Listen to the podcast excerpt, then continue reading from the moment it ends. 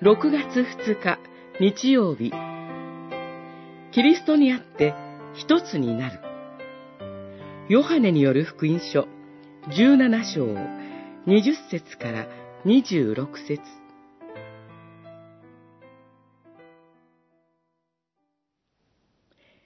栄光を私は彼らに与えました。私たちが一つであるように、彼らも一つになるためです。私が彼らのうちにおり、あなたが私のうちにおられるのは、彼らが完全に一つになるためです。こうして、あなたが私をお使わしになったこと、彼らをも愛しておられたことを世が知るようになります。十七章、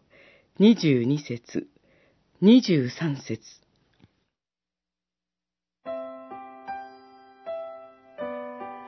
主イエスの長い祈りの最後は、弟子たちの言葉によって、キリストを信じるすべての信仰者のために捧げられています。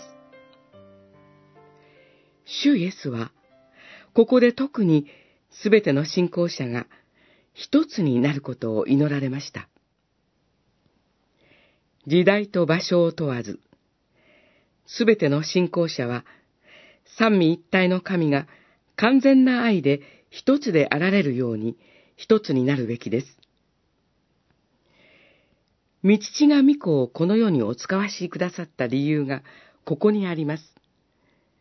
それぞれ異なる思い、背景、状況を持つ信仰者が一つになれるのは、キリストがそのうちにおられる時です。いつ、どこでも、すべての信仰者が、キリストという一つの同じ香りを話すことができれば、世はキリストこそ唯一の真理であることを知るようになります。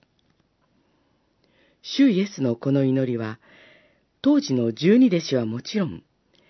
今日の私たちのための祈りでもあります。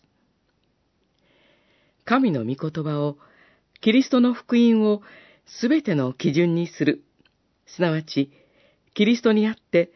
すべての人が完全に一つになれば、主の平安、シャロームがこの世界に訪れるでしょう。まず自分から、私たちの家庭、教会から、キリストにあって一つになりましょう。